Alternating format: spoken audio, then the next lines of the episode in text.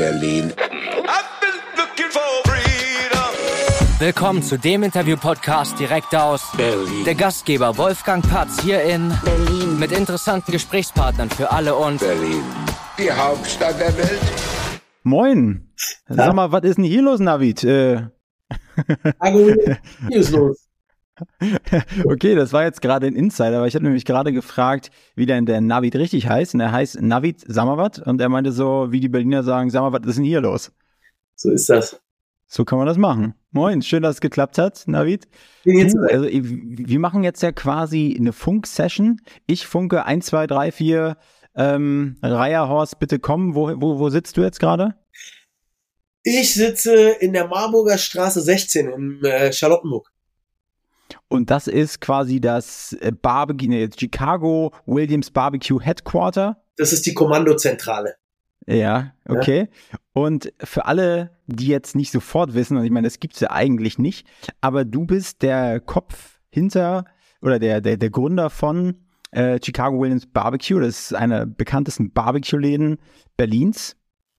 Mhm. Und äh, ist das richtig? Würdest du dich auch so vorstellen? Na, ich würde sagen, ich bin Navid aus dem Chicago und dann würde ich sagen, Okay. ein kleiner Barbecue-Laden.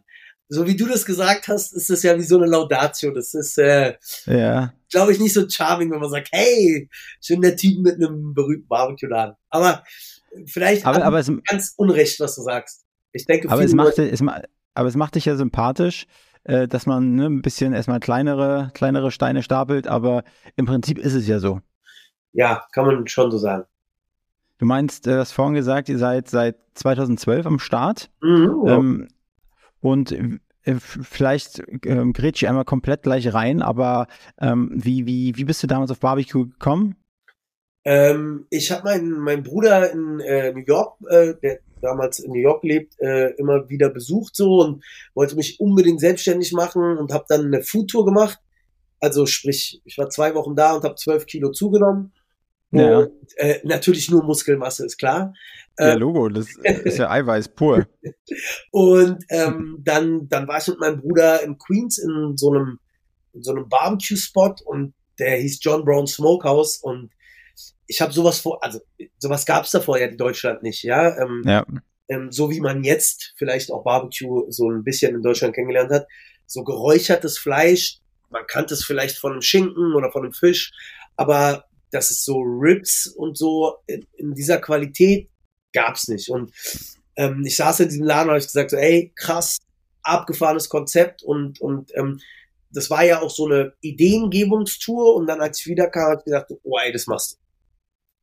Ja. das machst du. Und dann, wie, wie sahen so die ersten Schritte aus? Also, was hast du gelernt, wo, also, nee, nicht was hast du gelernt, das ist eine Oldschool-Frage, aber was hast du zu dem Zeitpunkt gemacht, be bevor du nach Amerika geflogen bist? Also da war, also seitdem ich 16 bin, bin ich in der Gastronomie und habe davor so ein, ganz am Anfang so ein, klassisch in so einem, äh, wie sagt man das, Personalleasing-Firma als Tellerwäscher gearbeitet. Ja, Fand das voll geil, habe dann Restaurantfachmann gelernt und habe dann aber mich mehr so auf Bar spezialisiert und habe dann in Berlin und in Frankfurt in ziemlich guten Bars gearbeitet.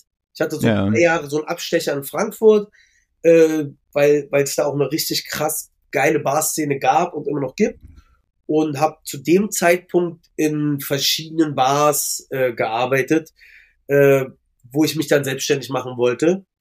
mhm. Und äh, ja, das war die letzte Station war das immer treu in Prenzlauer Berg bei Ricardo. ja, Auch eine sehr, sehr Ja. geile Bar.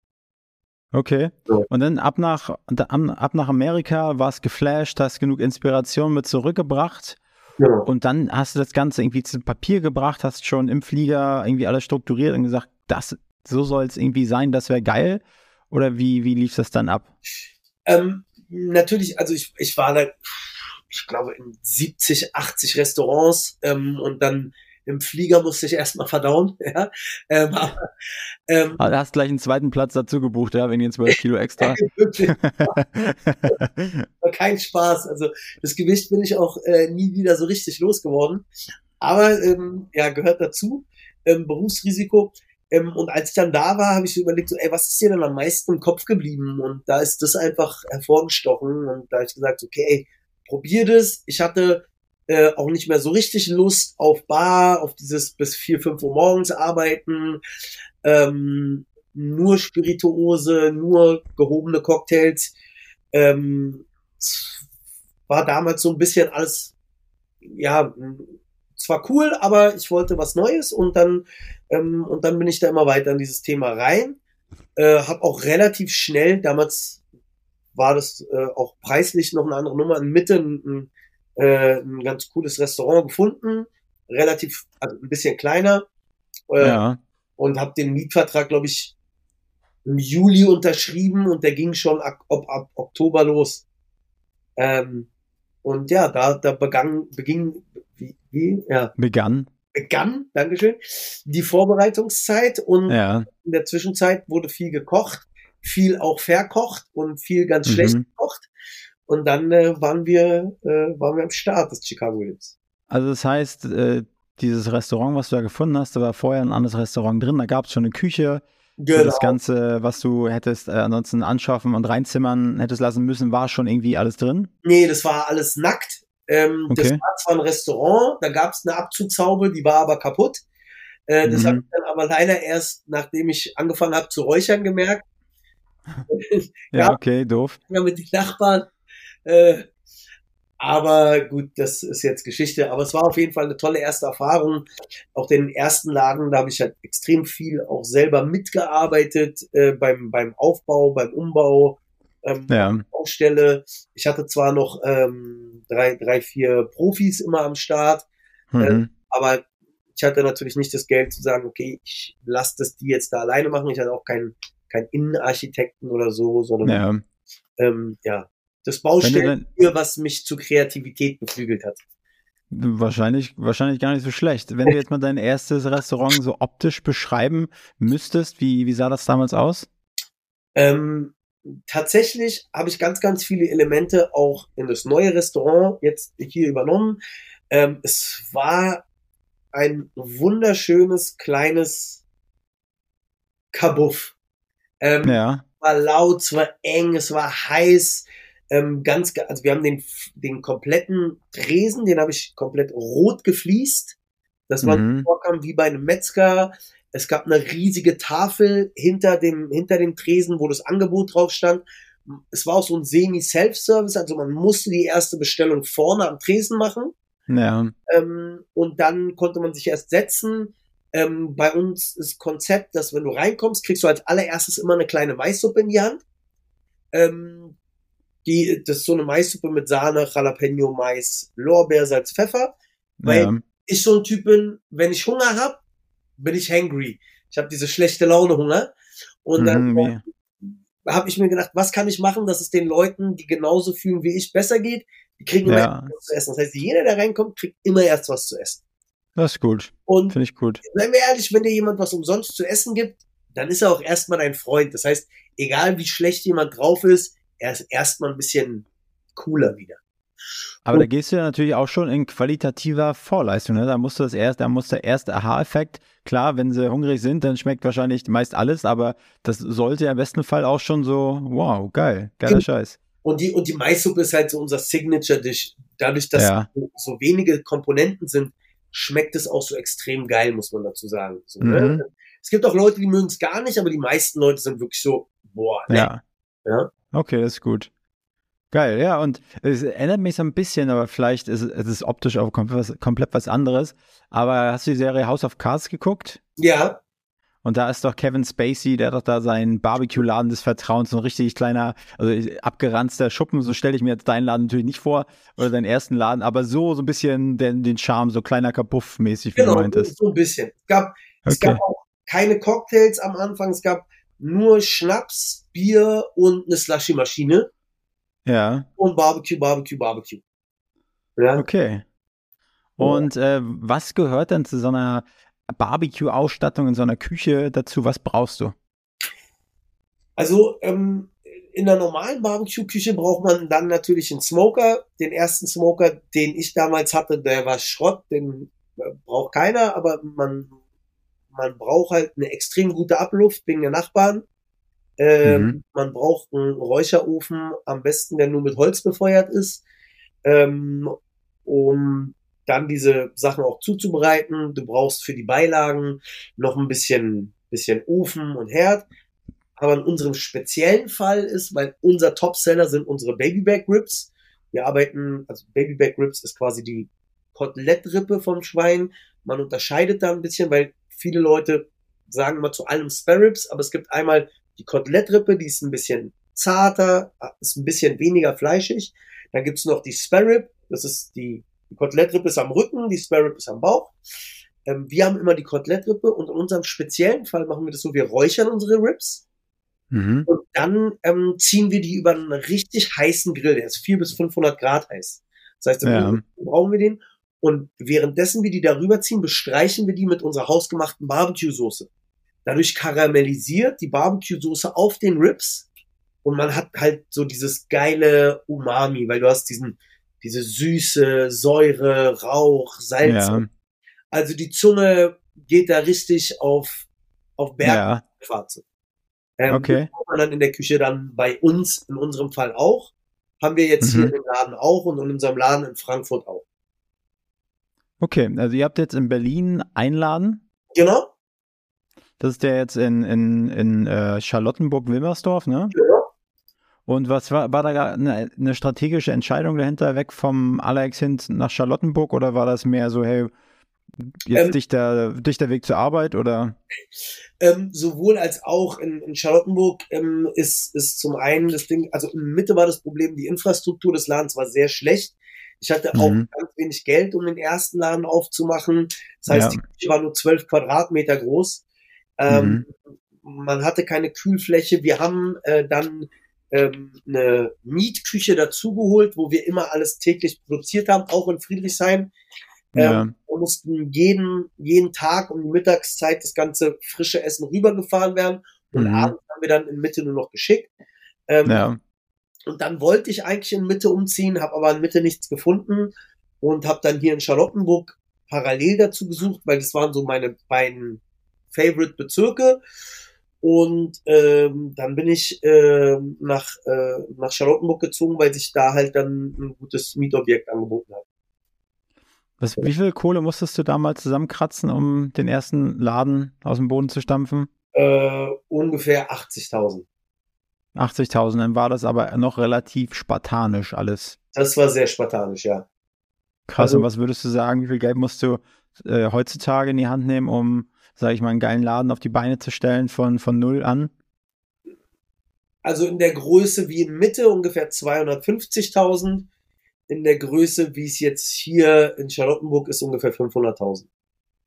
Ja, okay, krass. Nur für die Inneneinrichtung und für, den ganz, für das ganze Equipment und so weiter. Da ist dann alles dabei. Da ist dann auch Ja. der, die, also die Lüftung mit dabei, weil, also wir haben so eine ganz spezielle Lüftung jetzt hier. In, in Mitte hatten wir es Ja. noch nicht. Und da haben wir eine, wir haben eine Lichtanlage drinne, die die Fettmoleküle zerschießt im, im Rauch, sodass oben quasi gar kein Geruch mehr ankommt. Dann haben wir noch einen Rauchgaswäscher. Und der Rauchgaswäscher, der wäscht quasi den Ruß raus. Also wenn man sich oben bei uns an die Abluft stellt, kommt nur noch Wasserdampf Mhm. raus. Aber wenn man natürlich in so einem Siedlungsgebiet ist, dann will man seine Nachbarn natürlich auch schon. Deshalb ist das Ja. hier jetzt sehr, sehr teuer. Ja, Aber irgendwas zwischen drei und 300 und 500.000 Euro sollte man rechnen, weil diese Barbecue-Thema, also allein der, der Smoker, den wir hier haben, der hat 30.000 Dollar gekostet. mhm. Ist der auch aus Amerika oder? Genau, der ist aus Texas. Der ist aus, äh, Ja, der ist aus Texas, der Räucherofen, und der wiegt 1,3 Tonnen. Ähm, Krass. Also auf die 30.000 Dollar kommen nochmal ungefähr 5.000 Euro Shipping dazu. Und was, was, was macht einen guten Räucherofen oder einen guten Smoker? Ist das Smoker, setzt du das gleich mit Räucherofen oder? Ja, genau. Und ist das dann, sage ich mal, so, so ein Smoker, den ich vor Augen habe, ist quasi wie so ein Grill, wo du den, den Deckel zumachst und dann lässt du das da drin irgendwie, ne, äh, ein paar Stunden drin. Oder ich kenne halt, weil ich selber, kleiner Funfact, selber Fleischer bin, gelernter Ah. Fleischer. Also ich kenne mich mit Fleisch recht gut aus. Äh, Räucherofen halt, ne, wo du dann halt quasi einen Wagen reinschiebst, wo dann zum Beispiel die Wurst auf so einem Wagen hängt. Genau. Also ähm, da gibt es natürlich, wirst du auch kennen, verschiedene Konzepte. Ähm, gerade in Deutschland wird ja ähm, oft, gerade bei diesen elektrischen Räucheröfen, dann einfach so, so ein paar Holzspäne dazu gegeben, die Mhm. dann gar nicht die Hitze kreieren, weil die wird elektronisch oder über Ja. Gas äh, zugesteuert Mhm. und dann, dann wird, kommt quasi nur noch der Rauch ans Fleisch. Mhm. In diesem Fall hier und es kommt halt immer darauf an, was man benutzen möchte oder für welchen Zweck man was benutzen würde. Am, am, das, das authentischste Flavor hat man, wenn man quasi mit indirekter Hitze arbeitet, so wie diese Lokomotiven Smoker, die man auch kennt, kann man auch Mhm. überall kaufen. Ähm, oder wie bei uns, wir haben halt, wenn man eine externe Feuerkammer hat und dann ähm, quasi die Hitze nicht direkt auf das Fleisch prallt, ja, Ja. wenn wir natürlich jetzt über, über ähm, diese Art von Fleischstücken reden, über diese großen gegarten Fleischstücken reden, Mhm. dann arbeitet man halt mit dieser indirekten Hitze am besten, wenn man pures Holzfeuer kreiert und Mhm. dann ein angenehmes Blut, Blutbett hat und der Smoker natürlich schön dicht ist. Umso dichter der Smoker, umso konstanter die Hitze. Umso konstanter die Hitze, umso besser das Endprodukt, kann man im Prinzip sagen. Ja. Ja. Okay, aber das, das, das Thema Räuchern, also wenn, ihr, wenn ich mir jetzt Räucherware vorstelle, ist ein Schinken, ne? Der hat ja dann so ein richtig intensives Raucharoma. Hier ist es aber nochmal anders, oder? Weil quasi du, du, du garst es ja dieser krassen Hitze, aber auch die Dämpfe steigen auf und das ist quasi dieser gesamte Prozess, nennt ihr dann Räuchern, Smoking oder was? Genau, genau. Also Ah ja, okay. bei den meisten Schinken ist es ja auch so, der Schinken wird ja entweder gepökelt oder gegart und dann Mhm, wird er mal mhm. kalt geräuchert. Ja, ähm, bei, bei dem Räuchern, so wie wir das machen, wenn wir jetzt Beef Brisket machen, die geräucherte Mhm. Rinderbrust, da arbeiten wir mit Creekstone Farms, also US äh, Prime Beef. Ähm, dieses Fleisch kommt quasi in den Räucherofen, wird aber durch das Feuer, was im Räucherofen entsteht, auch gleichzeitig erhitzt. Und wir Mhm. arbeiten dann, ähm, so, also wir räuchern das Fleisch so lange, das ist eine Kern, also bei 130 Grad garen wir, bis das Fleisch eine, ähm, eine Kerntemperatur von irgendwas zwischen, ich sag mal, 4, äh, 92 und 95 Grad hat. Ja, mhm. dann schmilzt das Kollagen im, im, im Fleisch, also das, das äh, Fett schmilzt. Eiweiß. Genau, und dann hat man dieses, äh, dieses ganz, ganz zarte Erlebnis einfach im Mund. Ja, Ja. okay. Und wie lange macht ihr das dann? Also ist das über, so einen langen Zeitraum? Ja, also es kommt, es kommt natürlich drauf an, ob man, ähm, äh, wie groß so ein Stück Fleisch immer ist, aber man kann Ja. sagen, was zwischen acht und zwölf Stunden. Ja, Okay.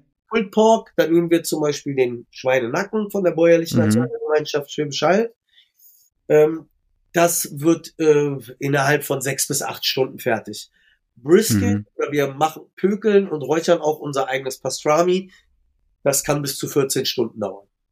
Ja, okay. Gut, jetzt sind wir schon relativ äh, äh, tief im, im, im Fleischbusiness drin.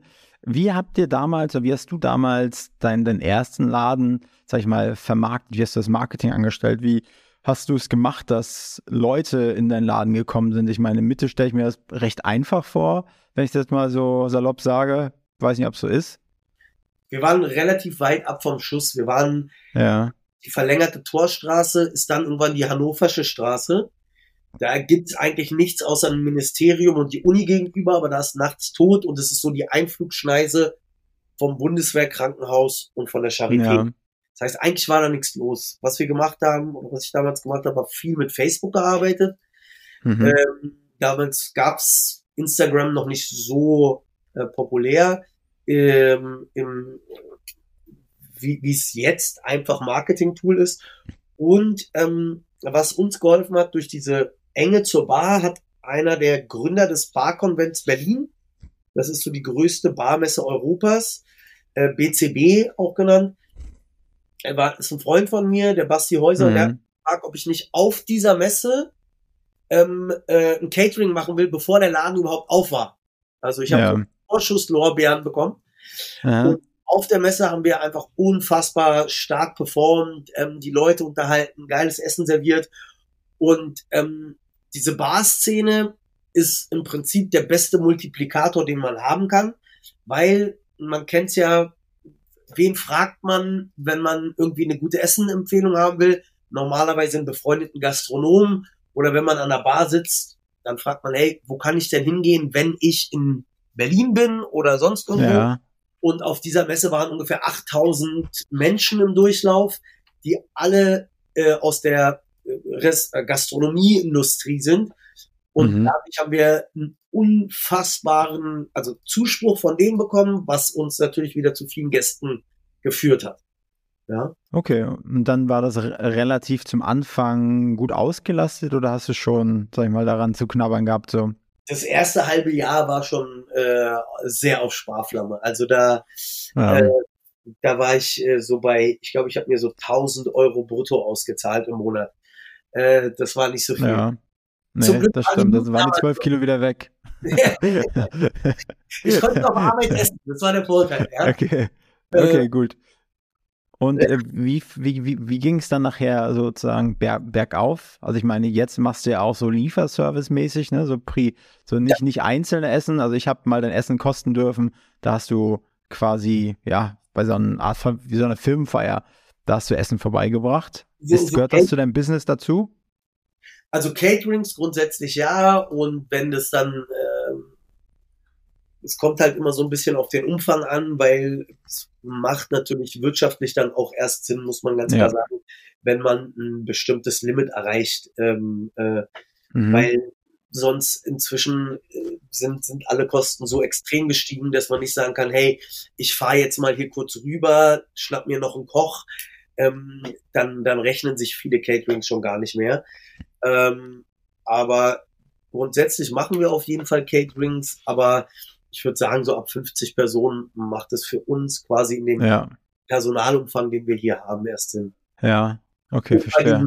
hohen Wareneinsätzen, dadurch, dass wir Ja. halt mit ausgesuchtem Fleisch, du als, was hast du gesagt, Metzger hast du gelernt? Ja, ja, ich habe mal Fleischer gelernt, genau. Fleisch, Ja. genau. Du weißt ja, umso, umso teuer das Fleisch, umso, ja, umso uninteressanter ist eigentlich die Marge. Ja, ja, leider, leider definitiv. Ja. Und ähm, wo kriegst du deine anderen ähm, Lebensmittel her? Ist das, also immer so Fleisch auch aus den USA? Äh, Mhm. wo, wo, wo kriegst du Fleisch noch her? Oder und deine ganzen anderen Sachen, die du so verwendest? Also ich habe, ähm, ich arbeite quasi mit, mit dem Europa-Distributeur für dieses US Creekstone Beef, Mhm. ja, ähm, äh, für das für das Brisket und das Pastrami und das ganze andere Fleisch ziehen wir von der bäuerlichen Erzeugergemeinschaft in Schwäbisch Hall. Ähm, Mhm. die, äh, quasi, das ist ja so ein ganz besonderes Gebiet, ähm, die auch ihre eigene Schweinerasse haben. Ähm, das ist Schwäbischer Landschwein, ähm, Mhm. die extrem darauf Wert legen, ähm, auf das Tierwohl, wie die Tiere gehalten werden und so. Und ansonsten arbeiten wir hier noch mit einem Lieferanten am, äh, am Beuselmarkt Ja, und mit The Pool, gerade wenn es so um, um Convenience-Produkte geht. So. Ja, ja, groß, so, großer Gastro-Zulieferer. okay. Aber gerade beim Fleisch, dadurch, dass das ist ja 80 Prozent von Ja. gerade, ähm, arbeiten wir halt nur mit diesen ausgewählten Produzenten. Ja, okay. Und äh, wann habt ihr den Schritt quasi zum anderen Standort gewagt? Was war denn da? Der, der, der Grund war einfach die Auslastung nachher ab einem gewissen Punkt. Ähm, nee, tatsächlich ist, äh, also jetzt von, von Mitte nach Charlottenburg, das Ja. war tatsächlich, dass der Laden so, so klein war und so anstrengend war zu arbeiten.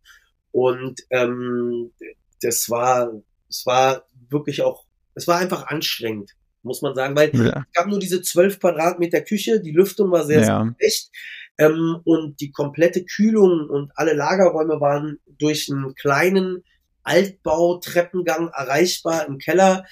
Man, ja, es waren keine, keine guten Arbeitsumstände und ähm, ja, ich wollte einfach äh, was haben, wo meine Mitarbeiter dann auch einen besseren, eine bessere Arbeitsumgebung oder Umwelt haben. Wie groß war das Team damals, was du hattest da? Ähm, gar nicht so viel kleiner. Ähm, ich glaube, damals waren es so 15 Leute, jetzt sind es so 18. 15 Leute, das hört sich schon trotz alledem viel an, ne? Ja, ja. Es ist halt super intensiv, was wir hier machen vom Arbeitsaufwand. Ähm, weil es muss ja jemand um 6 Uhr anfangen zu räuchern. Ja. Ja, Dann fängt jemand um 9.30 Uhr an, die Beilagen zu machen. Dann brauchst du trotzdem drei Leute in der Spätschicht, die das kochen. Plus, mhm. plus das Service-Team, was so drei bis sechs Leute am Abend sind. ja, schon krass. Und, ähm, Okay, und deshalb ist Barbecue halt auch so viel teurer als, als, als viele Leute verstehen es nicht, weil du fängst halt, du hast halt diesen super hohen Arbeitsaufwand und ähm, wenn man jetzt zum Beispiel Brisket oder Pulled Pork in den Ofen packt, also be beziehungsweise wenn man das Brisket bekommt, trimmt man circa 40 Prozent vom Fett ab, schiebt Ja. in den Ofen und hat dann nochmal 40 Prozent Garverlust. ja, Das heißt, von den 6 Kilo bleiben dir, oder von den 10 Kilo bleiben dir noch 2 Kilo übrig. Ja, Und das plus die Personalkosten macht das Ganze sehr, sehr preisintensiv. Und wann seid ihr rübergegangen nach, nach Charlottenburg? Am 21. November, äh, Quatsch, am, nein, äh, im November 21. So. Aber November 21, okay. haben wir aufgemacht 2012. Deshalb. Ja, Am 19. November. Okay. Und da- das heißt, also ihr habt da doch relativ lange dann durchge durchgehalten in Mitte. Ja. Neun, Und äh, dann aber, was, was war da die Herausforderung, die passende Location zu finden? der, der Mietzins natürlich, ähm, irgendwie auch der Ort, aber vor allem ähm, auch die, die Fläche, ähm, Mhm. weil ich keine Lust mehr hatte, dass, äh, dass man halt alle Lagerfläche unterirdisch hat, sondern auch oben. Ja, Und ähm, hier ist das jetzt gegeben. Wir haben jetzt hier ein riesiges Kühlhaus auf einer Ebene. mhm. Wir haben hier unsere Vorbereitungsküche. Also du brauchst ähm, für dieses Konzept ungefähr 60 Quadratmeter Küche. Ja. okay. Und dann nochmal ungefähr 15 bis 20 Quadratmeter Kühlraum. So, und wo, wo, wo sitzt jetzt genau? Marburger Straße, meintest du? Für Ja, alle, die sich nicht so hundertprozentig gut auskennen. Das Äh, was, Gegenüber vom Europa Center. Ähm, ja. In der Straße, wo, wo äh, Adidas und Douglas sind. Ah ja, okay. Diese Okay. kleine Ja. Zwischenstraße. Da in dem Douglas, wo da das Auto reingerauscht ist, oder? Genau, genau. Ah ja, gut. Dann weiß man sofort, wo es ist. Ja, leider ja. Wie, wie, wie, wie, war, wie war das, also dieser Tag? Also habt ihr da, war da, Traumatisierend auf jeden Fall. Ja. Äh, war kein, kein schöner Tag so. Äh, Es war Nee. schrecklich. ja, ich kann mich da gar nicht mehr so richtig dran erinnern, was da so, so richtig äh, abgegangen ist. Aber, ähm, okay. Ich schon. Ja, okay, gut, lassen wir das. ähm, okay, wa- was, warum sollte man äh, zu, äh, zum, zu äh, Williams Chicago Ba- Barbecue kommen? Wieso man ins Chicago Williams Barbecue kommen sollte? Ich würde sagen, weil William, ähm, mit dem Namen immer komplett durcheinander. eh auf die Brust geschrieben. Ah ja, danke für die, für, für, für die Lernschwachen für mich. Ja, seriöse Grillerei seit 2012.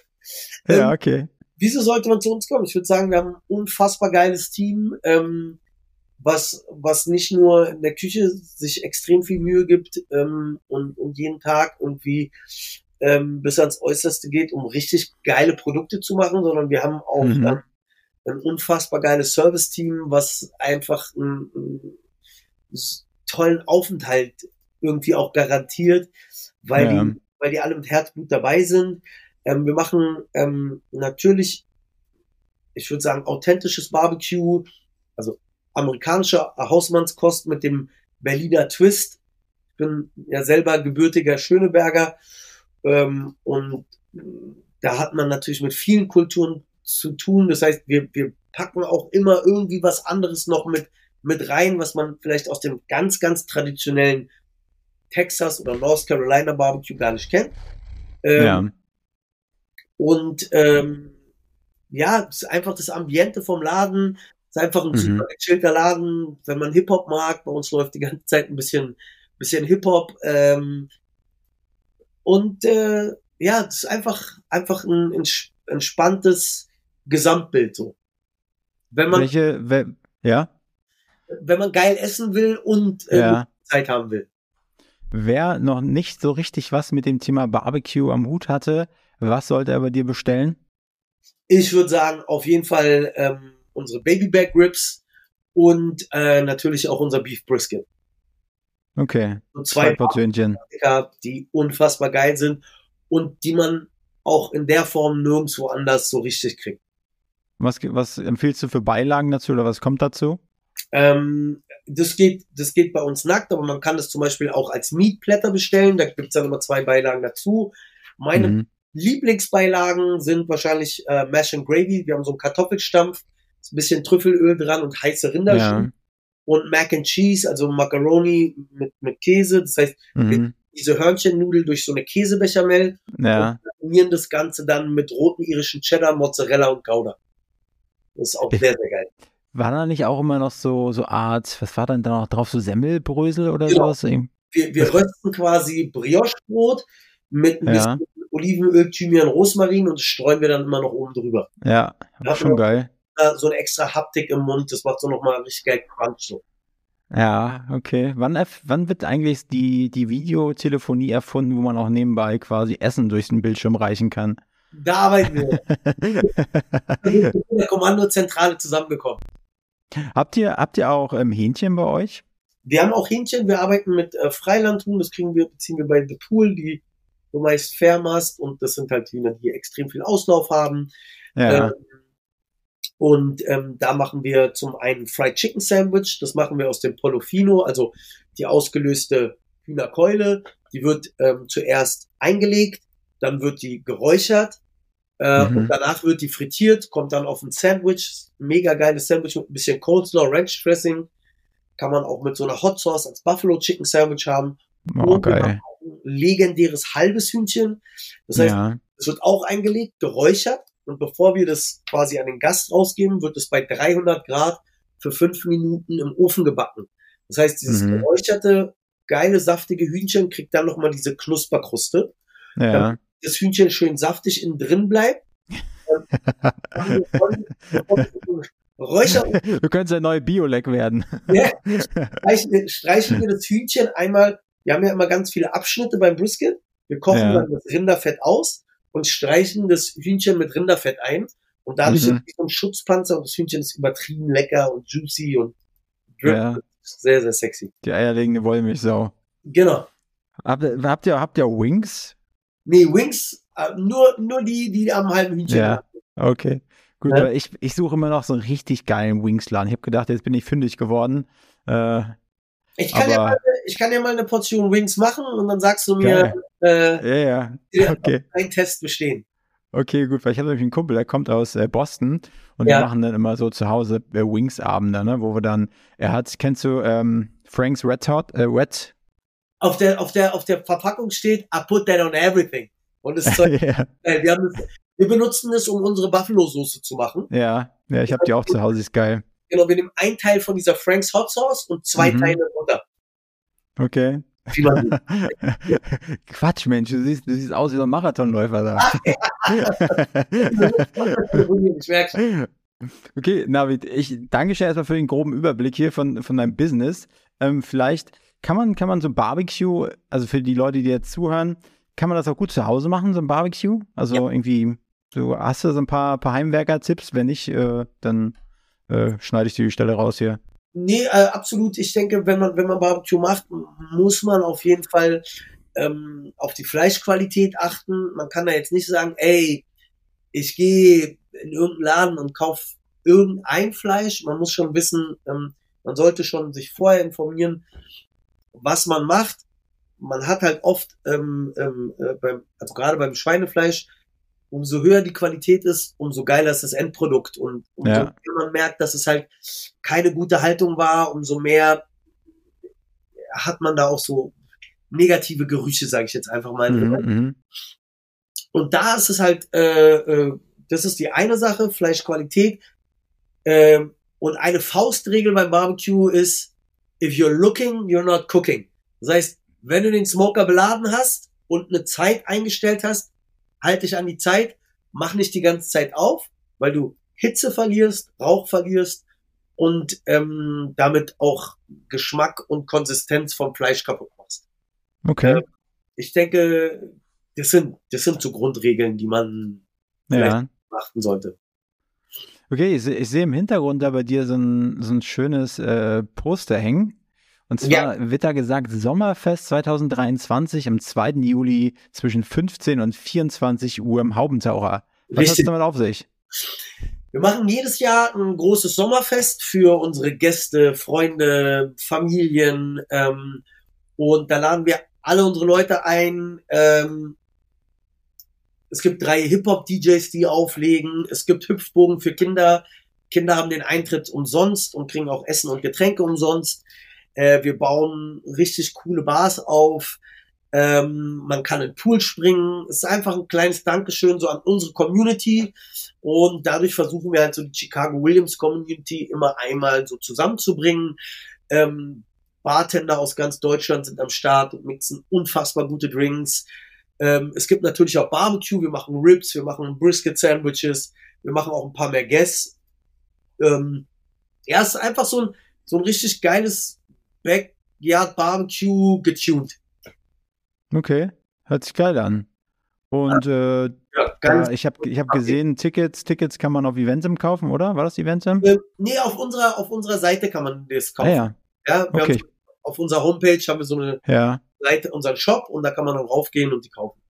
Oder okay, gut. Chicago Williams vorbei und ähm, trinkt bei der Gelegenheit, wenn man sich eine Karte kauft, auch gleich zwei Bier. Wegen der Ja, Sicht.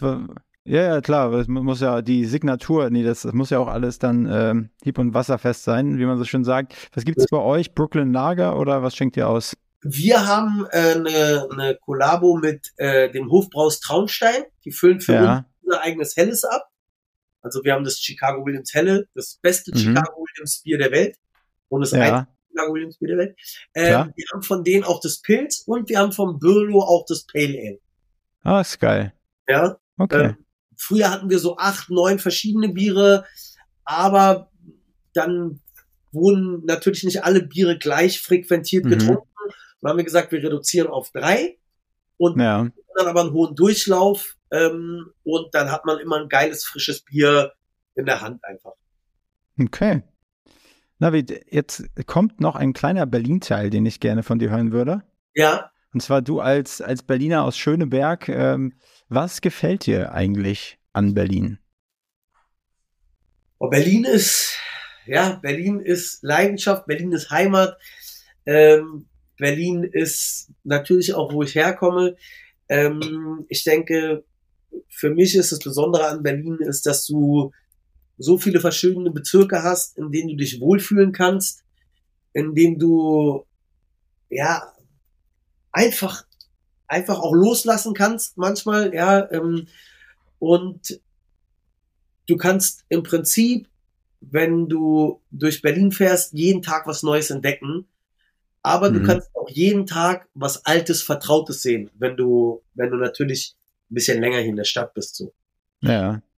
Ähm, Was gefällt dir nicht an Berlin? äh, der Flughafen, Ja. äh, der Flughafen. Das letzte, was meinst du?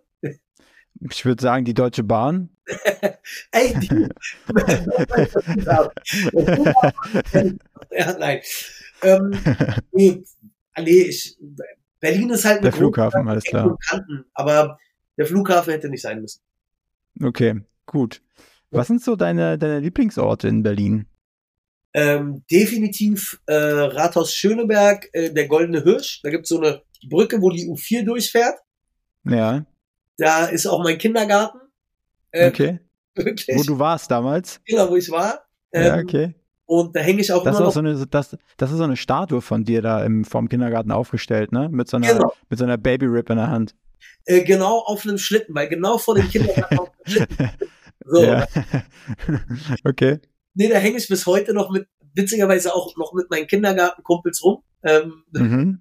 äh, ein, zwei Mal im Monat sitzen wir da auf der Brücke und, und quatschen ein bisschen dämlich. Ähm, Ja. Also Schöneberg auf jeden Fall mein, mein absoluter Lieblingsbezirk. Ähm, aber ich, ich mag auch vor allem, ähm, ist das immer so, ein- so ein bisschen Kindheitserinnerung, auch wenn man ähm, Weihnachten vom Wittenbergplatz auf den Kudamm rauffährt mit dem Auto und man hat Mhm. diese Weihnachtsdekoration an. Ja. Die ganzen Lichter sind an. Das ist immer total abgefahren. Ähm, und dann mag ich tatsächlich, so komisch es klingen mag, ähm, auch einfach über die ähm, Torstraße zu laufen Mhm. im, im Sommer. So, das, Da passiert so viel, man hat so viele Ja. Eindrücke, man grüßt irgendwie so viele Leute, man kann hier links was trinken, rechts was trinken und, und einfach so ein bisschen sich treiben lassen. Und Ja. endet dann am Ende des Abends, keine Ahnung, in Neukölln, in Spandau, in Friedrichshain oder Lichterfelde, keine Ahnung. Da Ja. kann irgendwas passieren so. Das ist ganz geil. Was sind deine Lieblingsbars in Berlin? Also ich weiß, ne, jetzt müsstest du natürlich auch für stellenweise Konkurrenz oder vielleicht so keine Konkurrenz, sondern eher Freunde ein bisschen Werbung Ja. machen. Aber falls du eins, zwei, drei kennst, gerne raus damit für die Community hier. Also, meine absolute Lieblingsbar ist genau gegenüber von mir. Das ist die Hildegard Bar von Thomas Pflanz. Die ist auch in der Marburger Straße. Da gehe ich super gerne hin. Ähm, äh, ich gehe aber auch äh, wahnsinnig gerne äh, ins, in Mitte ins Mr. Susan. Mega geile Bar. Äh, auch von einer Freundin von mir. Ähm, die macht so äh, Californian Asian Fusion Bar mit Mhm. Küche. Und was ich super charmant und oldschool finde, äh, ist der Rum Trader, auch in Charlottenburg. Äh, ich glaube, die Okay. älteste Bar, glaube ich, in, in Berlin. Älteste Cocktailbar. So, jetzt gibt es ein richtig haariges Thema hier. Was sind deine Ja. Lieblingsrestaurants? Lieblings. Außer das Chicago Barbecue Williams. Ich hab's dir doch Chicago. äh, wo gehe ich gerne hin? Ich gehe gerne ins. äh, In letzter Zeit bin ich echt oft im Frühstück 3000. Macht mir sehr, sehr viel Spaß. Ähm, ich gehe Das ist doch, wo, wo, wo, wo ist denn das nochmal? Ist das nicht dann in der Nähe von Kurfürstenstraße? Genau, das ist äh, auf Ah, der ja. Bülow-Straße. Ähm, dann gehe ich gerne ins, ins La Mazère, äh, ist am Stuttgarter Platz in Charlottenburg, so ein französisches Batteriekonzept. Ähm, boah, Ja, passt, alles gut. das reicht, oder? Es gibt so Ja. unfassbar viele geile Restaurants, Ja. aber die beiden gehe ich Okay. tatsächlich sehr gerne. Zwei Fragen, äh, nee, drei hätte ich insgesamt noch. Ja, Und äh, die, die beiden, die jetzt kommen, die habe ich so noch nie gestellt. Mal sehen, ob dir was Schönes einfällt.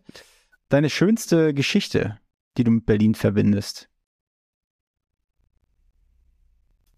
äh, meine schönste Geschichte ist, Das erste Also- Mal. nee, aber ähnlich. Äh, meine schönste Geschichte ist, ich habe meiner Frau auf der Brücke äh, beim Goldenen Hirschen äh, den Heiratsantrag gemacht, an der Stelle, wo ich sie zum ersten Mal geküsst habe. Wow, das ist geil. Ja. Wie kann man sich das vorstellen? Hast du dann, hast du dann da so ein bisschen Blumenblätter hingestreut oder ein bisschen, ein bisschen äh, Spare Ribs ausgelegt? Nee, ich habe hier die Augen verbunden und dann ähm, äh, dann einfach ganz klassisch einen Kniefall gemacht und ähm, Ja, sie hat zum Glück ja gesagt ja, und dann sind wir was essen gegangen. geil. Hört sich gut an. Ich könnte jetzt auch sagen, die Geburt meiner Kinder ist Ja. natürlich auch toll, Das war Aber- selbsterklärend. Aber das mit meiner Frau war, da war ich selbst überrascht, wie toll romantisch ich sein kann. Ja, okay, ja, über- überrascht mich jetzt auch. so, und eine Frage, deine, deine ekligste Berlin-Story. So, ich, ich denke immer daran, wenn ich mich zum Beispiel in die Ringbahn, in die Ringbahn steige oder so, also du ma- brauchst echt morgens manchmal eine Wäscheklammer auf. Also einfach so in die Richtung gibt es schon richtig eklige Sachen. Oh, da kenne ich auch. Oder gefährlichste oder irgendwie so eine, sowas halt. So ein bisschen reißerisch, ich brauche ein paar Klicks, weißt du? Okay, ähm, ich glaube, die, die, die, die widerlichste äh, ja, Situation, das ist auch gut. Die widerlichste, das muss man merken. ähm, ich, ja, ich, ich saß tatsächlich in der S1 und neben, neben uns stand ein stark alkoholisierter, stinkender Mann, der dann tatsächlich, man sitzt ja dann mit dem Rücken dann manchmal an so einer Fensterscheibe, ja, ja, ja, er ja. hat dann direkt an diese Fensterscheibe gepinkelt. Und wir haben uns so umgedreht und war so, oh! Und ja, ich glaube, das war eins der ekligsten Momente, wo ich so gedacht habe, wow, das ist Ja. Level so. Hört sich, hört sich charmant an. Ja, hatte dann auch keine Lust auf Interaktion und wir haben uns dann weitergesetzt. Also, okay, ey, wenn der so fertig ist im Kopf, dann, Ja. dann müssen wir aber weiterziehen. Okay. Guten Abend. Ja, vielen lieben Dank für den kleinen äh, Berlin-Exkurs. Jetzt aber noch meine Abschlussfrage. Ja. Und die Abschlussfrage lautet wie folgt. David, wem würdest du gerne als nächsten Gast hier bei mir im Hauptstadt-Podcast hören wollen? Gerne auch Berlin, äh, vielleicht irgendwie Kulturbezug, ob es nur Restaurant, Bar ist, irgendwie eine Sightseeing-Attraktion, irgendeinen geilen Scheiß, den man in Berlin machen kann. Ähm, ich würde jetzt Gastronomie bezogen bleiben. Ja. Und äh, ich würde einfach äh, tatsächlich ähm, dich in meinen Lieblingsbar empfehlen. Zum Ja. Thomas Franz. Der Thomas ist Bartender seit 40 Jahren. Hat Geil. in der Victoria Bar gearbeitet, in der Bar am Lützowplatz und hat 1994 den Watermelon äh, Man erfunden, diesen Cocktail. Ja. Und ist ein unfassbar sympathischer Typ mit einer ganz, ganz tollen Podcast-Stimme. Ich habe den nämlich schon mal Okay. im Podcast gehört. Okay, geil. Ja. Ja. Dann äh, würde ich einfach sagen, du stellst den Kontakt dann her, wenn es soweit ist. Alles klar. Geil. Diese Folge wurde produziert von Next Gen Media, deiner Full-Service-Marketing-Agentur aus Die Hauptstadt der Welt.